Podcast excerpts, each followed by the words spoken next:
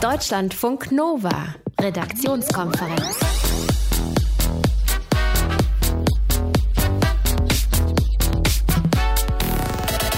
Sind wir heute alle Eishockey verrückt? Ja, und das darf auch so. Deutschland steht nämlich im Finale bei den Olympischen Winterspielen. Und das Auswärtige Amt, das twittert schon ganz euphorisch aktueller Hinweis für Südkorea. Reisenden wird dringend empfohlen, sich mit Team Deutschland zu freuen. Empfehlung für Reisende in Kanada.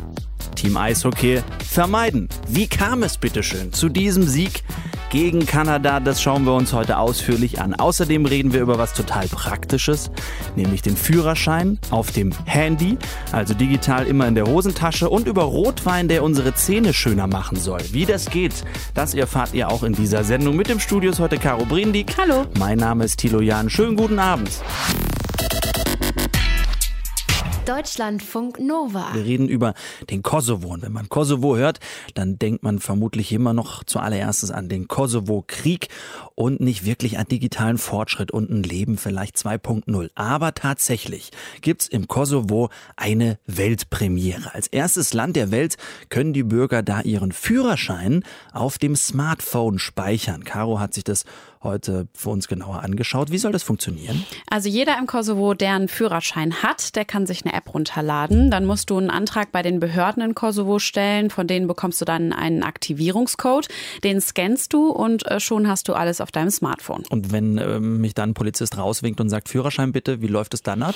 Dann öffnest du diese App, äh, die erstellt dann einen QR-Code und der Polizist kann den dann scannen. Ach so, also es ist jetzt nicht so, dass einfach ein Bild von meinem Führerschein dann auf meinem Handybildschirm erscheint, oder was?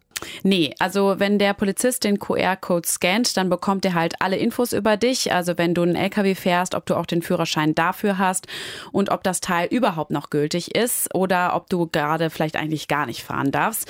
Entwickelt hat das Ganze übrigens äh, das deutsche Unternehmen Verodis. Ich habe die mal gefragt, ob dieses ganze Rumgescanne nicht irgendwie doch umständlicher ist, als einfach schnell seinen Führerschein rauszuholen, weil für mich klang das irgendwie mhm. so. Aber Mareike Ahrens von Veridos sagt, aus ihrer Sicht ist es das nicht. Wenn man das Dokument vor sich sieht, dann muss man ja erstmal überprüfen, hat das Dokument die richtigen Sicherheitsmerkmale, muss dann nochmal überprüfen, ob die Angaben dort auch stimmen, muss mich nochmal als Polizist mit jemanden per Funk verständigen. Und deswegen ist es eigentlich mit der mobilen Lösung eine sehr schnelle und effiziente äh, Lösung, die wir da anbieten. Der große Vorteil für die Nutzer ist halt, dass man sein Smartphone ja eigentlich immer dabei hat. Und so brauchst du halt auch nicht immer zehn Ausweise mitzuschleppen. Und die Macher von Veridos sagen halt auch, dass die App sehr fälschungssicher sei und dass sie im Kosovo sehr gut funktionieren wird, weil da die Handy- und die Internetnetze sehr gut hm. ausgebaut sind. Da muss man sicherlich mal beobachten, wie das dann so läuft im Kosovo. Kommen wir mal zu uns nach Deutschland in diesem mhm. Punkt. Äh, mit dem Smartphone geht ja schon relativ viel. Kinotickets kann man vorzeigen, Flugtickets, Bahncard, Bahntickets auch. Was sonst noch? Also ansonsten sieht es so mittelprächtig aus. Also Führerschein, Pass, Perso, das alles geht nicht mit dem Smartphone, aber du kannst immerhin mittlerweile schon über Smartphone bezahlen bezahlen, zum Beispiel mit PayPal Friends oder teilweise auch mit der Girocard oder teilweise mit der Kreditkarte. Aber das ist halt sehr vereinzelt bis jetzt. Ähm, die großen Bezahlsysteme wie Android Pay oder Apple Pay, die sind bei uns noch nicht gestartet. Alexander Spier von der IT-Zeitschrift CT sagt, dass so ein, dass es so ein Deutschland-typisches Ding ist mhm. irgendwie. Mhm. Also hier ist halt Datenschutz vielen Menschen wichtig und im Vergleich zu anderen Ländern sind wir irgendwie noch sehr klassisch drauf. Bargeld ist in Deutschland immer noch, naja, das, was am meisten benutzt wird. In anderen Ländern sind Kartenzahlungen völlig üblich.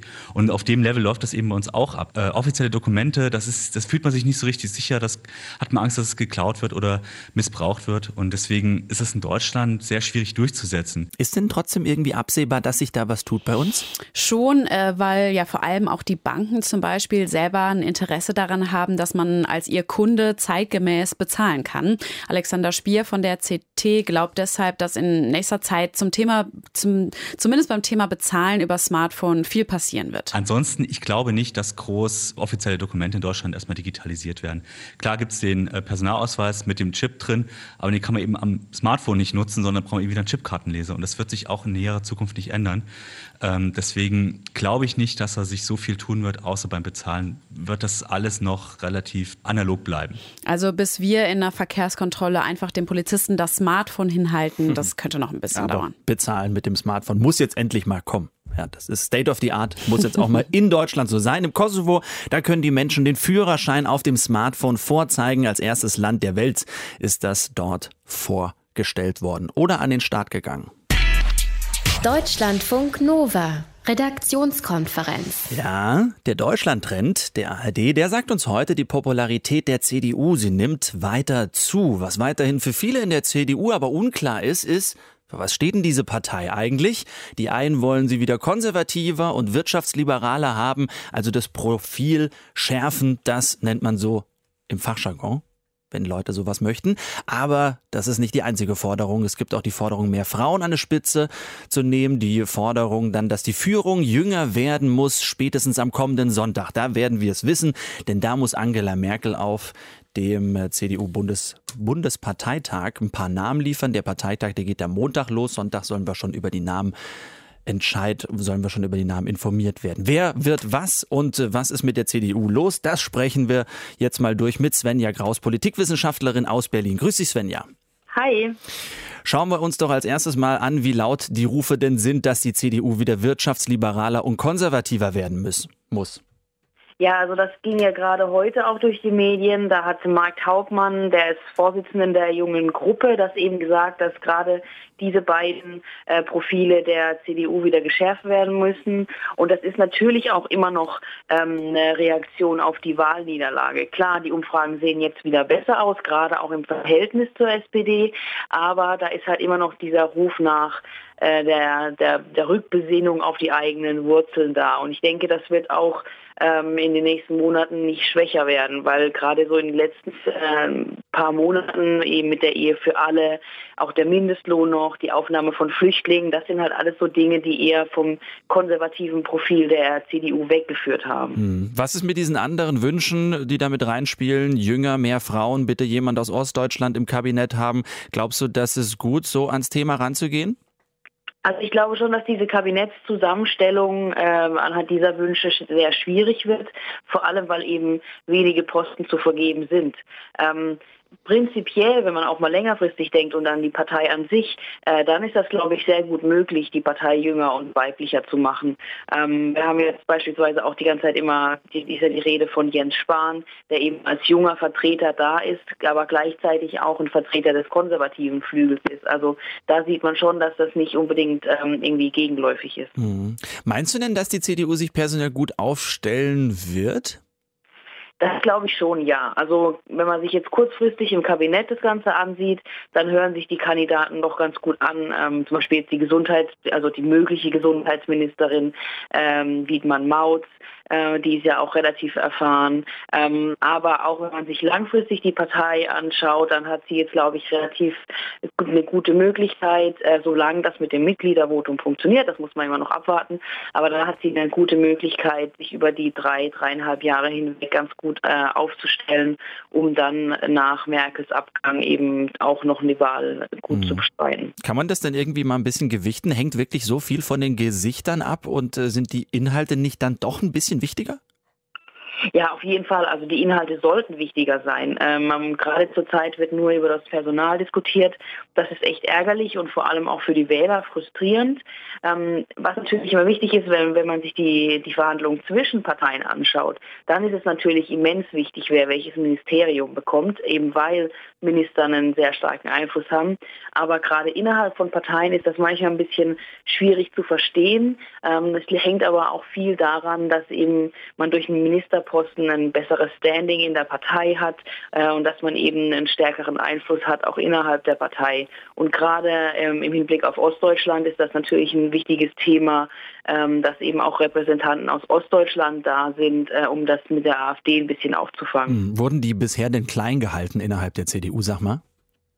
Naja, also man hatte ja bisher eben Thomas de Maizière, der zwar nicht ursprünglich äh, nicht dort geboren wurde, aber eben als ein Vertreter äh, von Ostdeutschland angesehen wurde. Aber ansonsten ist da tatsächlich nicht so viele, gibt es nicht so viele ähm, bekannte Politiker aus dem Osten. Und das ist nicht nur bei der CDU so, das ist eigentlich auch äh, bei der SPD und auch bei den Grünen so. Also das ist ein bisschen tatsächlich. Wo, womit hängt das denn, womit hängt das dann zusammen, Sven, ja? Das ist eine gute Frage. Das heißt, hat oftmals, ähm, ich meine, Angela Merkel ist ja beispielsweise auch nur nach der Wende so erfolgreich geworden, ähm, weil sie eben gerade zur richtigen Zeit am richtigen Ort war. Äh, und für, für Politiker aus Ostdeutschland ist es meistens schwierig, da irgendwie reinzukommen in die Partei ähm, auf, auf, dem, äh, auf der nationalen Ebene. Mhm. Jetzt sind wir wo ganz anders gelandet im Gespräch. Wir wollten ja eigentlich ausschließlich über die CDU reden, aber es war auch irgendwie nett, muss man sagen. Es geht auf jeden Fall um Personen, auch an diesem Wochenende und dann am Montag auch bei der CDU auf dem Parteitag. Personen, die eine Sache dann gemeinsam haben werden, denn die sind bei der CDU und übernehmen da wichtige Positionen. Danke für dieses Personenkarussell, Politikwissenschaftlerin Svenja Kraus. Schönes Wochenende dir. Danke ebenfalls. Tschüss. Deutschlandfunk Nova, Redaktionskonferenz. Rudy Mantle und Rumor Mill, 8.39 Uhr, Deutschlandfunk 18.39 Uhr, Deutschlandfunk Nova ist hier. Wir reden über Leonardo DiCaprio. Oder wie man gerne Deutsch sagt, Leonardo DiCaprio. Wenn der einen Wunsch hat, dann kommen wir dem natürlich sehr, sehr gerne nach. Achtung, liebes Showpublikum dieser Sendung hier. Einmal Applaus bitte. Schön. Es sind immer so viele bei uns. Diesen Applaus, sagt Leonardo DiCaprio, haben die Seychellen verdient. Was hat's damit auf sich, Caro? Ja, die Seychellen haben einen Teil ihrer Gewässer zum Meeresschutzgebiet erklärt. Und zwar ein Gebiet so groß wie Großbritannien, also schon sehr ordentlich. Die Seychellen liegen ja im Indischen Ozean und um sie herum gibt's eine große Artenvielfalt und die wird jetzt eben besonders geschützt. Die Seychellen sind ein sehr kleines, kleines Land. Stemmen die denn so ein großes Schutzprojekt ganz alleine? Nee, das tun sie in der Tat nicht. Äh, das Ganze ist nämlich ein sehr cleverer Tauschhandel. Die Seychellen bekommen nämlich umgerechnet 17 Millionen Euro und damit können sie einen Teil ihrer Staatsschulden begleichen. Das Geld kommt unter anderem von der Stiftung von Leonardo DiCaprio. Und ich meine, die Seychellen haben ja auch langfristig selber viel davon, wenn sie ihre Gewässer schützen, weil viele Touristen kommen ja genau wegen der Traumstände und zum Schnorcheln wegen der tollen Fische. Die Seychellen haben einen Teil ihrer Gewässer zum Meeresschutzgebiet erklärt und das ist ungefähr so groß wie Großbritannien. Deutschlandfunk Nova, Redaktionskonferenz. Es war so schön heute. Die Sekunden verrinnen und jetzt ist das Finale da. Deutschland steht im Finale bei den Olympischen Winterspielen. Ist das eine Freude? Alle Helme, alle Handschuhe fliegen in die Luft. Deutschland steht im Finale der Olympischen Winterspiele. Reporter Burkhard Hupe, er konnte es dann kaum fassen, was da passiert. Das ist die Sensation heute. Und ja, es gab auch Bronze der deutschen Biathleten in der Staffel über 4 mal 7,5 Kilometer bei den Olympischen Winterspielen in Südkorea. Aber wir sind heute mal alle kurz Eishockey-Fans. Auch unser Reporter Alexander Bleik in Südkorea. Was war das denn heute bitteschön für ein verrücktes Spiel gegen Kanada? Es war ein äh, wirklich verrücktes Spiel, in dem die deutsche Eishockey-Nationalmannschaft in den ersten zwei Dritteln die überlegene Mannschaft gewesen ist. Das muss man sich mal vorstellen. Sie haben wirklich hervorragendes Eishockey gespielt, so wie man es diesem Team eigentlich gar nicht zutrauen konnte. Sie haben 3 zu 0 geführt, sich durch den Ehrentreffer der Kanadier überhaupt nicht verunsichern lassen, das 4 zu 1 gemacht und hatten mit Latte- und Pfostentreffern zu Ende des zweiten Drittels die Chance, das Spiel vorzeitig zu entscheiden. Also das war wirklich die wahre Sensation, dass die Deutschen zwei Drittel lang die Kanadier beherrscht haben. Dieses kanadische Team, klar, Kanada als Rekord-Olympiasieger, auch sicherlich der Favorit gewesen für dieses Finale. Ist das Team nicht so gut oder waren die Deutschen einfach wahnsinnig gut heute? Also die Kanadier, das glaube ich zumindest, haben die deutsche Mannschaft unterschätzt und sie haben auch ein Nervenflattern bekommen, als den Deutschen dann ja doch äh, relativ schnell Tore gelungen sind. Nach 23 Minuten stand es schon 2 zu 0, nach weniger als einer halben Stunde 3 zu 0 für die deutsche Mannschaft. Man muss aber auch dazu sagen, und das gehört auch zu einer ehrlichen Analyse dazu, den Kanadiern fehlen natürlich ihre besten Spieler. Die sind in der nordamerikanischen Profiliga NHL unter Vertrag und die macht keine Pause für Olympia dieses Mal, sodass das eigentlich nur eine 1C-Mannschaft ist. Aber trotzdem musste die eigentlich gut genug sein, diese deutsche Mannschaft zu schlagen. Wer ist verantwortlich für diese gute Performance des deutschen Eishockey-Teams? Ist es der Spaziergang am Strand, am Meer, der immer zwischenzeitlich eingelegt wird, oder ist es der Trainer? Der Trainer hat einen ganz, ganz großen Anteil. Marco Sturm hat diese Mannschaft vor drei Jahren übernommen. Er selbst ist ja der erfolgreichste deutsche Eishockey-Profi mit mehr als 1000 Spielen in der NHL. Und der wird von vielen Spielern als Vorbild gesehen. Die haben ihn alle aktiv noch gesehen und haben gesagt, sagt, Menschenskinders, in die NHL möchte ich auch mal. Und als der vor drei Jahren angefangen hat, hat er äh, dieser Mannschaft auch neues Selbstbewusstsein eingeimpft. Und das hat man schon gesehen. Bei den beiden vergangenen Weltmeisterschaften ist das deutsche Team jedes Mal bis ins Viertelfinale gekommen. Und jetzt haben sie den nächsten Schritt gemacht. Und äh, das ist sicherlich auch zu einem ganz großen Anteil dem Trainer zuzuschreiben. Was ist jetzt drin? Fragen sich viele gegen das olympisch-russische Team, das ja am Sonntag stattfindet. Dieses Team hat ohne Kompromisse bisher alles gewonnen. Ganz genau. Die Russen spielen hier das mit Abstand nicht nur attraktivste, sondern auch erfolgreichste Eishockey bei diesem Turnier. Die haben 26 Jahre keinen Olympiasieg mehr und das in ihrer Nationalsportart Nummer eins. Das wäre so, als hätten wir 26 Jahre keinen Fußball-Weltmeistertitel mehr gewonnen. Und jetzt haben sie die Chance gegen den Eishockey-Zwerg Deutschland und die werden sie sich nicht nehmen lassen. Aber sie stehen unter Druck, denn das ganze Russland erwartet natürlich, dass sie die Deutschen da aus der Halle schießen. Und das ist die Chance. Die deutsche Mannschaft hat nichts zu verlieren. Sie hat Silber schon gewonnen. Sie kann da völlig entspannt reingehen und sagen, mal sehen, ob wir die Russen nicht auch ein bisschen ärgern können, so wie die Schweden und die Kanadier. Vor Schweden und vor Kanada hast du uns jeweils gesagt, das deutsche Team hat keine Chance, nur damit es jetzt klappt am Sonntag. Kannst du es noch einmal sagen? Ja, ich habe es ja eben schon mal gesagt. Die Deutschen haben keine einzige Chance in diesem Spiel gegen die Russen. Und ich hoffe, das ist ein gutes Omen. Sagt Alexander Bleik, die deutsche Eishockeymannschaft. Die haben übrigens der Süddeutschen Zeitung auch verraten, wie ihre interne WhatsApp-Gruppe heißt, nämlich Mission Gold.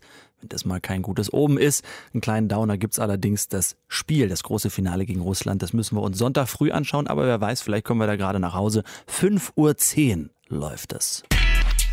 Deutschlandfunk Nova. Redaktionskonferenz. Jetzt haben wir gerade so ausführlich über Eishockey gesprochen. Ist schön. Eine Sache sollte nicht untergehen, denn gestern hat äh, Dortmund, der BVB, ein mhm. Fußballspiel gespielt, ähm, und zwar gegen Atalanta Bergamo. Stand lange äh, so, so, das sah lange danach aus, dass Dortmund rausfliegt aus der Nummer, äh, weil Bergamo eben 1 zu 0 geführt hat. Aber dann kam zum Glück Schmelle ja? Yes. Ja, ja, Bernd Schmelzer. Ähm, und hat. Bernd Schmelzer. Bernd Schmelzer, Entschuldigung. Masel. Masel Marcel heißt der.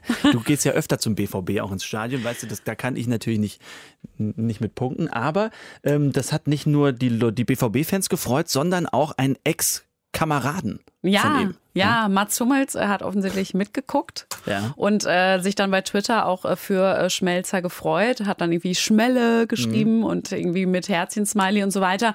Äh, und das hat den äh, Bayern-Fans gar nicht gut gefallen. Also da wurde der direkt so krass beleidigt, irgendwie von wegen, ja, dann geh doch zurück nach Doofmund und keine Ahnung, ver, ver mhm. dich und Fies. so weiter. Ja. Genau, und es war schon relativ krass. Und ähm, Mats Hummels hat dann am Ende nur geschrieben, nach dem Motto, äh, wenn man sich noch nicht mal mehr mit jemandem freuen darf, mit dem man irgendwie jahrelang zusammengespielt mhm. hat, irgendwie ist auch irgendwie das scheiße. Das ist natürlich fies, okay. Aber das, damit ist das Ding erledigt, wa? Also ja. da muss man, ist, ist ja auch ein Kollege Nationalmannschaft, spielen die doch auch zusammen, glaube ich, ne? Ich glaube schon. Ja. Und Bernd, und Bernd Schmelzer dann wieder, wieder am Wochenende, wenn, wenn Skifahren ist. Wenn Skifahren ist, dann hören wir mal Bernd Schmelzer. Ansonsten ist es der Marcel. Schön, dass wir das auch gelernt haben.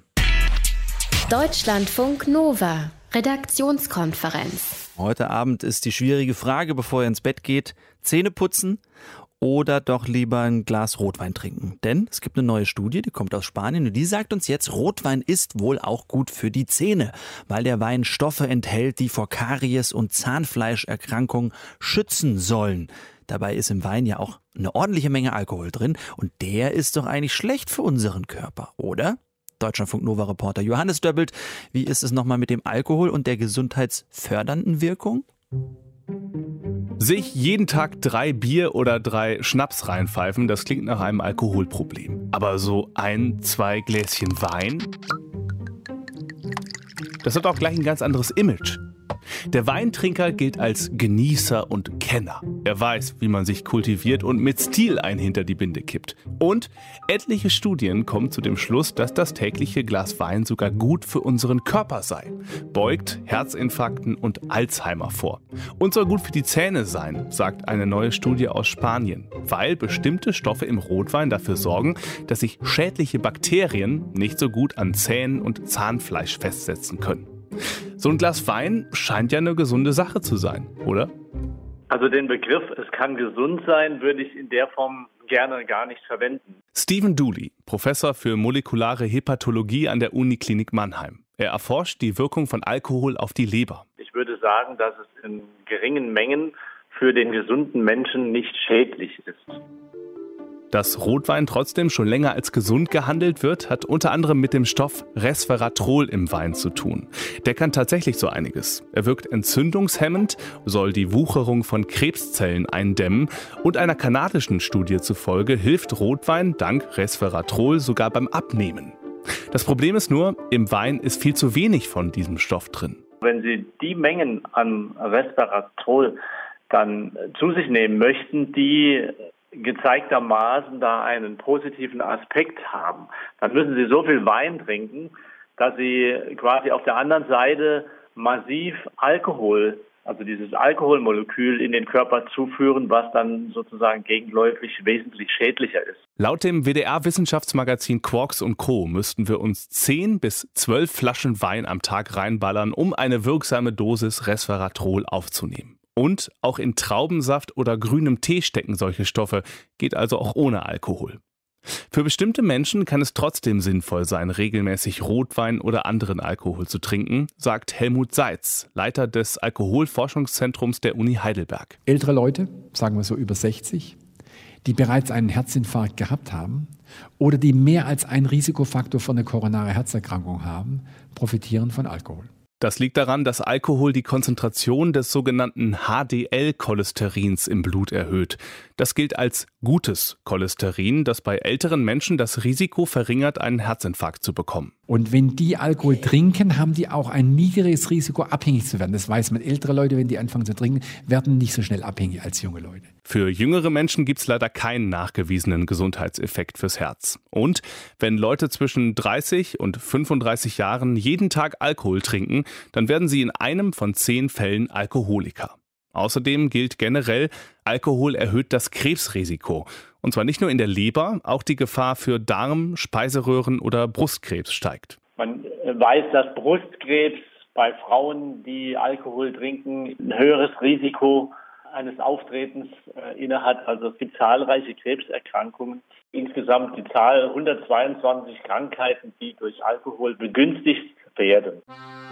Dann sind da aber noch die Franzosen, die Weinnation Nummer 1.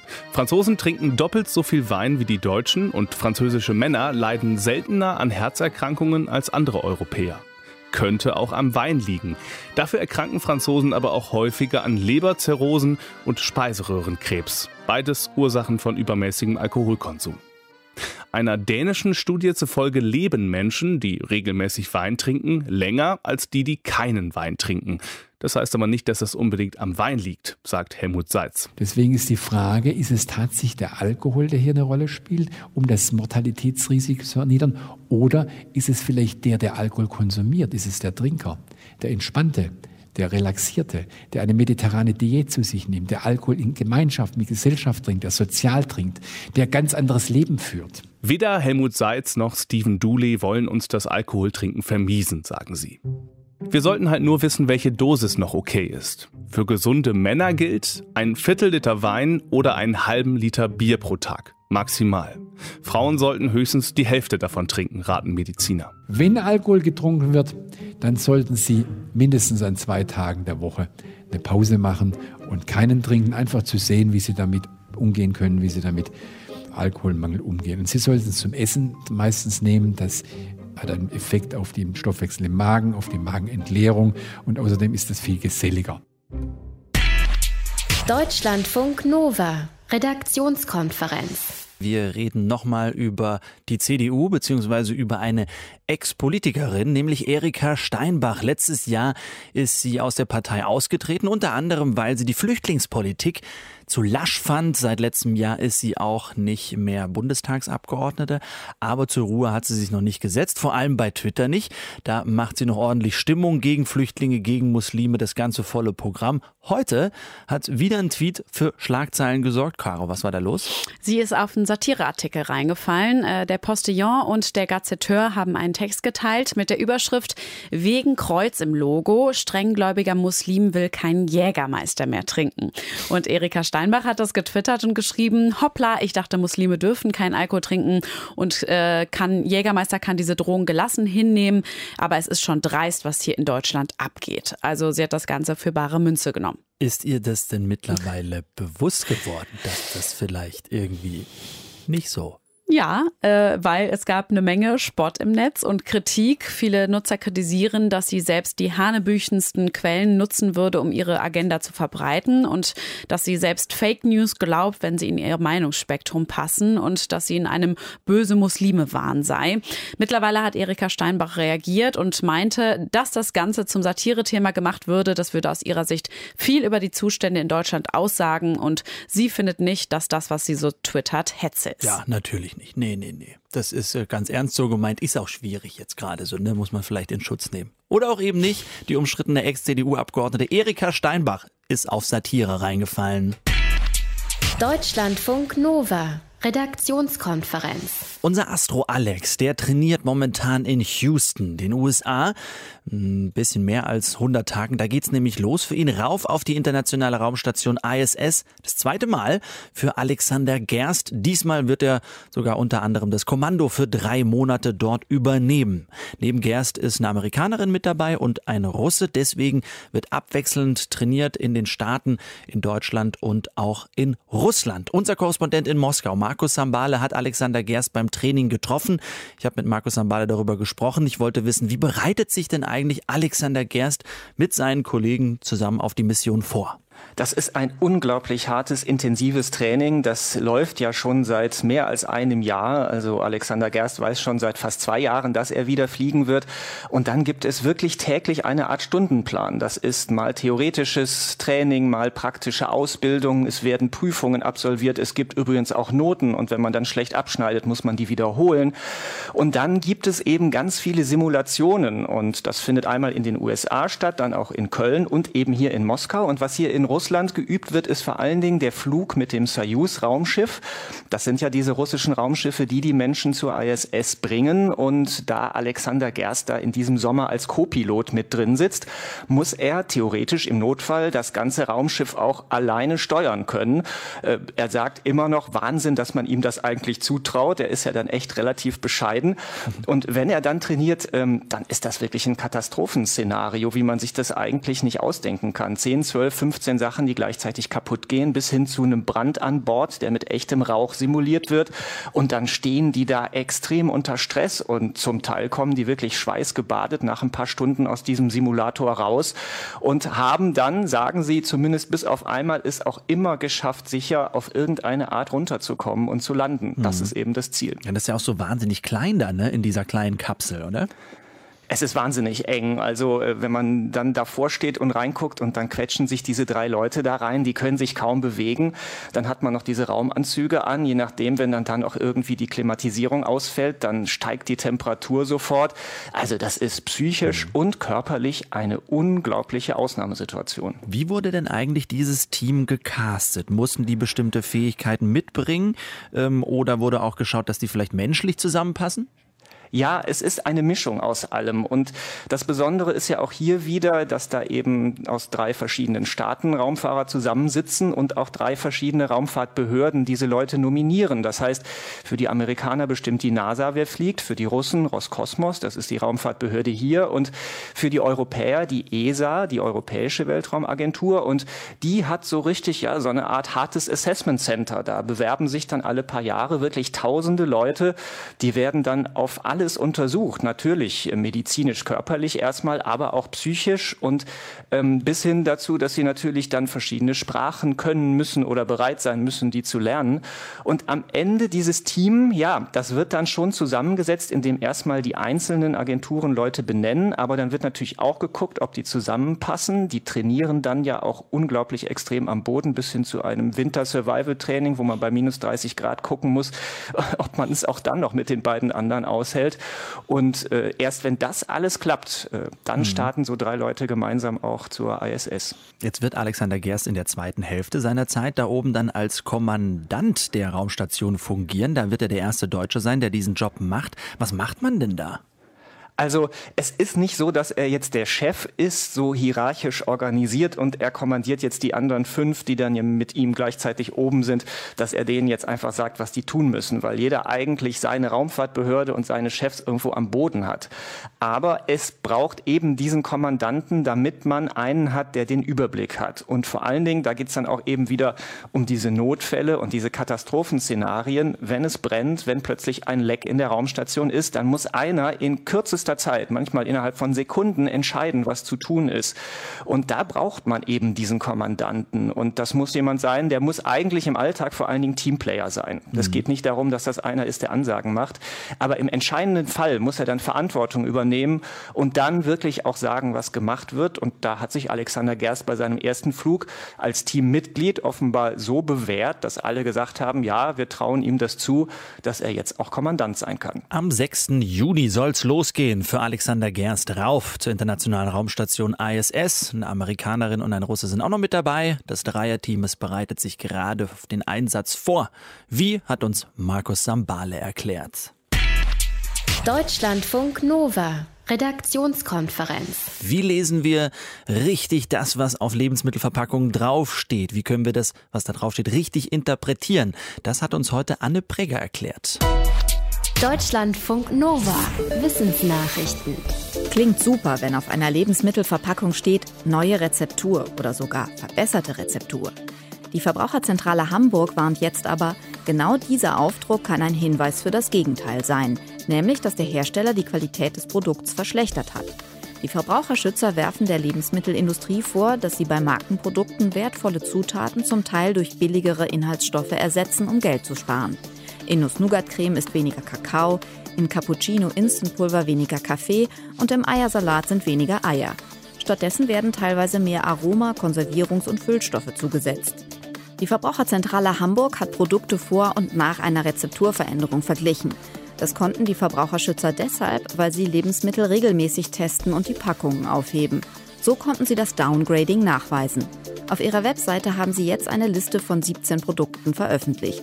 Die Verbraucherschützer raten, bei Hinweisen wie verbesserter Rezeptur auf einer Packung genau auf die Zutatenliste zu schauen. Die Pschewalski-Pferde gelten als die letzten Wildpferde der Welt. Jetzt schreiben Forscher im Fachmagazin Science, dass das gar keine Wildpferde sind, sondern ähnlich wie Mustangs verwilderte Pferde. Die Forscher schließen daraus, dass es heute auf der Welt keine echten Wildpferde mehr gibt. Eine Erbgutanalyse hat gezeigt, dass die Pschewalski-Pferde von gezähmten Bowtie-Pferden abstammen. Die Bowtie-Pferde wurden bislang als die Urväter unserer heutigen Pferde angesehen. Aber auch das stimmt nicht, sagen die Forscher. Die Bowtie-Pferde sind genetisch mit unseren heutigen Pferden nicht einmal eng verwandt. Damit ist wieder offen, wo die Vorfahren unserer Hauspferde lebten und wer sie zähmte. Die Wissenschaftler haben das Erbgut von über 40 Pferdefossilien aus verschiedenen Orten Eurasiens analysiert. Knapp die Hälfte davon stammte von Botai-Pferden, die vor über 5000 Jahren in Kasachstan gezähmt wurden. Der Spitzkopf-Schleimfisch hat nicht nur einen besonders schönen Namen, er macht unter Wasser auch ganz schön Stimmung. Er erzeugt mit seinen Augen nämlich verschiedenfarbige Lichtblitze, wenn er auf die Jagd geht. Wissenschaftler der Uni Tübingen haben den Spitzkopf-Schleimfisch jetzt genauer untersucht und berichten darüber in einem Fachartikel. Die Art lebt im Mittelmeer und im Atlantik in etwa 10 Metern Wassertiefe. Das Tageslicht, das hier noch ankommt, wird in einem reflektierenden Fleck im Auge des Fischs gebündelt und als Lichtblitz wieder ausgestrahlt. Indem der Schleimfisch das Auge kippt und dreht, kann er diese Lichtblitze in bestimmte Richtungen lenken. Sie sind entweder blau oder rot gefärbt, je nach Farbe der Umgebung.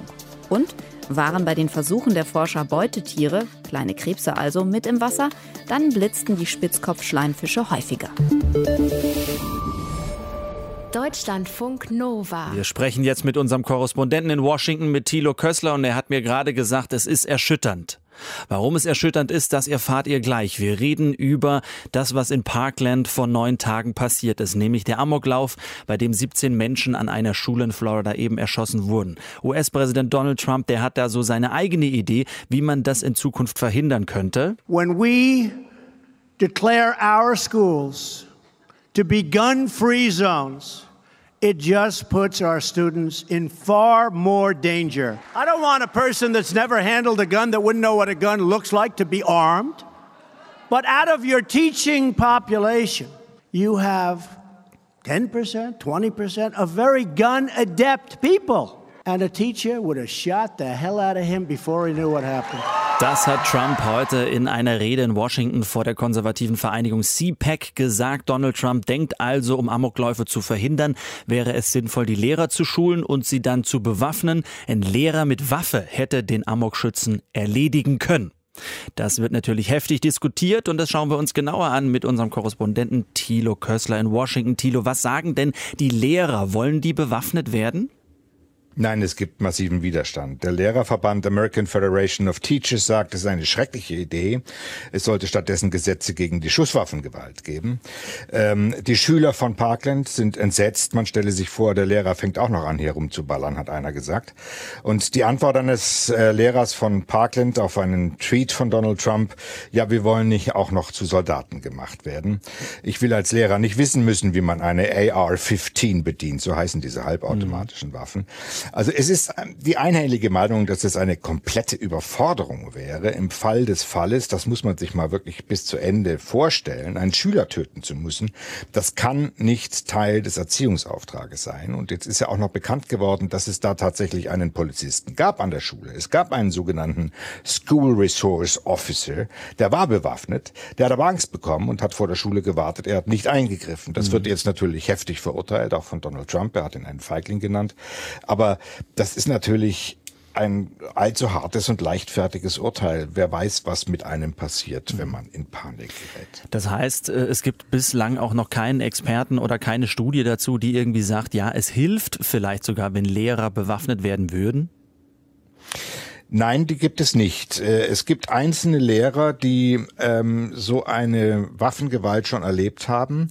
Zum Beispiel in Columbine, da gibt es eine Lehrerin, die seither einen kleinen Colt in ihrer Handtasche trägt. Aber man muss einfach sagen, es birgt unabsehbare Risiken. Ähm, das macht die Schule zu einem freien Schussfeld. Man stelle sich vor, ein Lehrer greift ein und dann kommen Polizeikräfte. Das ist eine völlig unübersichtliche Situation für die Polizeikräfte dann zu entscheiden, wer ist der Good Guy mit der Waffe und wer ist der Bad Guy mit der Waffe. Äh, und man muss auch fragen, wie weit soll denn die Ausbildung dann gehen? Sollen denn die Lehrer möglicherweise zu Scharfschützen ausgebildet werden, die lernen mit einem einzigen Schuss gewissermaßen ähm, den Attentäter umzubringen. Also viel sinnvoller, sagen die Experten, ist es, defensive Maßnahmen zu ergreifen, Türen zu verschließen, Schülern Sicherheit zu bringen, Übersicht zu bewahren und den Sicherheitskräften zu sagen, wo sich der Schütze befindet.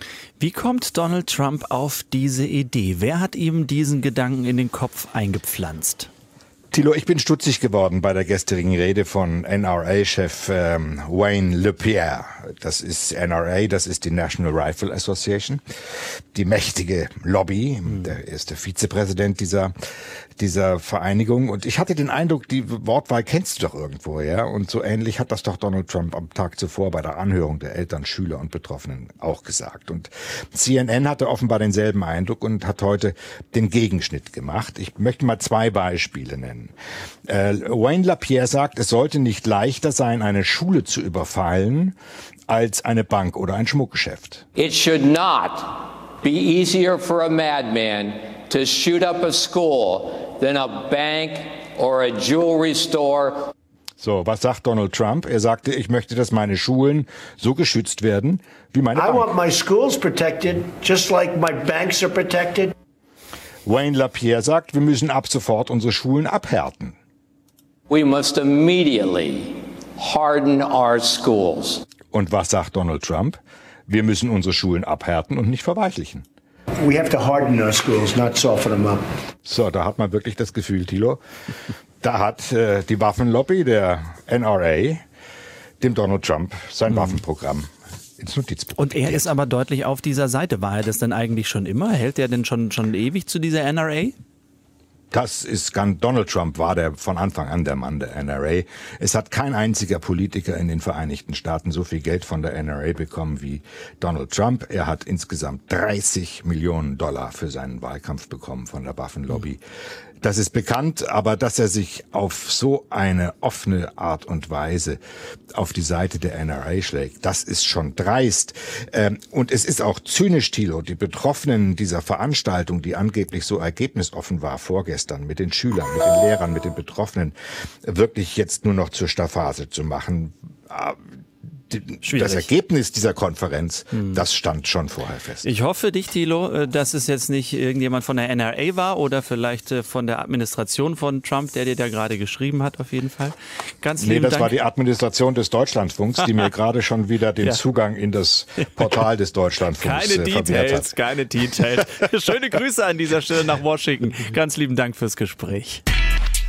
Deutschlandfunk Nova, Redaktionskonferenz. Wir kommen jetzt zu Do It Wrong bei den Olympischen Winterspielen in Südkorea. Da dürfen nur wenige russische Athleten ja überhaupt mitmachen und das auch nicht in Blau, Rot, Weiß und für Russland, sondern unter der olympischen Flagge. Da hätte man jetzt irgendwie denken können, die, die hinfahren, die benehmen sich dann auch mal so richtig vorbildlich, aber so ganz scheint es nicht zu klappen. Eine Curling-Athlet, ein Curling-Athlet, Herr, ein Herr, ist aufgefallen. Das haben wir mitbekommen. Musste seine Bronzemedaille wieder abgeben. Und heute kam dann noch ein zweiter Fall dazu. Caro, was ist passiert? Eine Bob-Pilotin wurde positiv getestet auf ein verbotenes Herzmedikament. Sie bestreitet aber, es genommen zu haben. Und auch der Präsident des russischen Bob-Verbandes sagt, sie sei unschuldig. So oder so ist es natürlich ein Super-GAU für das russische Team. Und äh, glaubwürdig wird man so natürlich nicht. Und und jetzt kommt noch was dazu. Ähm, die Bob-Pilotin hat nämlich in einer Videoaktion mitgemacht für den Klamottenausrüster der russischen Mannschaft. Ja, und ähm, da trägt sie halt einen Pulli, äh, wo dick und fett draufsteht, ich dope nicht. Das ist in diesem Sinne dann auch wieder doppelpeinlich, müssen wir festhalten. Eine russische Bob-Pilotin wurde positiv getestet auf ein verbotenes Herzmedikament.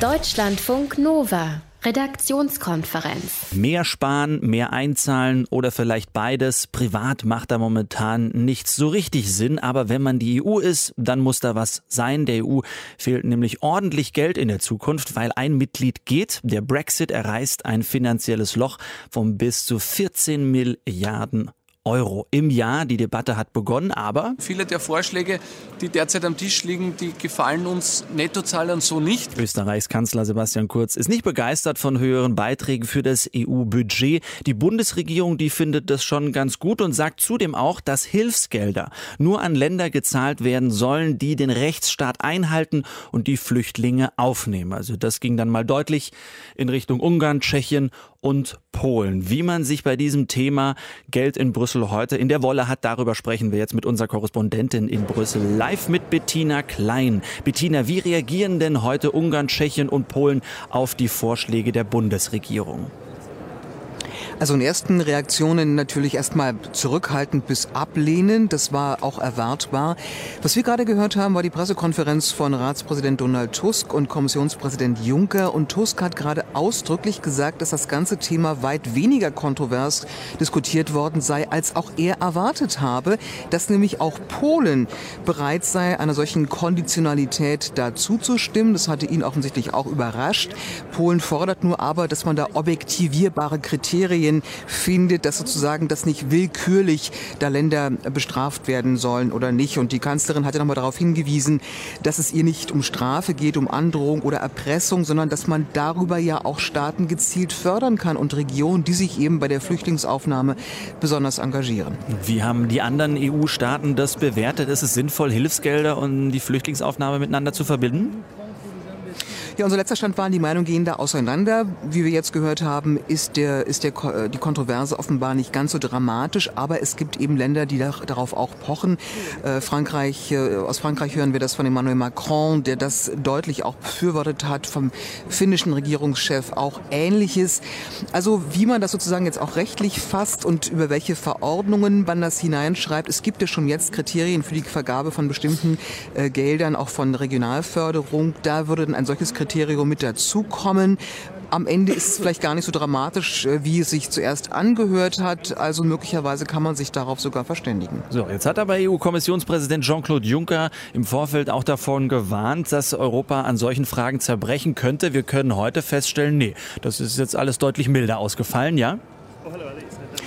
Ja, ich wäre da noch vorsichtig mit einer endgültigen Einschätzung, denn es gibt ja noch weitere Streitfragen. Es ist ja auch äh, diskutiert worden, dass man äh, äh, die Vergabe von Geldern nicht nur an die Aufnahme von Flüchtlingen bindet, sondern eben auch an die Einhaltung der Rechtsstaatlichkeit. Das ging ja nun ganz klar äh, in Richtung Polen. Und es gibt weitere Streitfragen, denn diese Lücke, die Sie angesprochen haben, die muss ja gefüllt werden. Und das, die eine Streitfrage ist eben, äh, Staaten müssen mehr einzahlen. Da gehen die Meinungen sehr stark auseinander. Deutschland ist bereit. Andere reiche Länder wie Österreich, Niederlande und Schweden sind das eigentlich noch nicht und sagen, wir müssen erstmal den Haushalt wirklich komplett reformieren und umstrukturieren.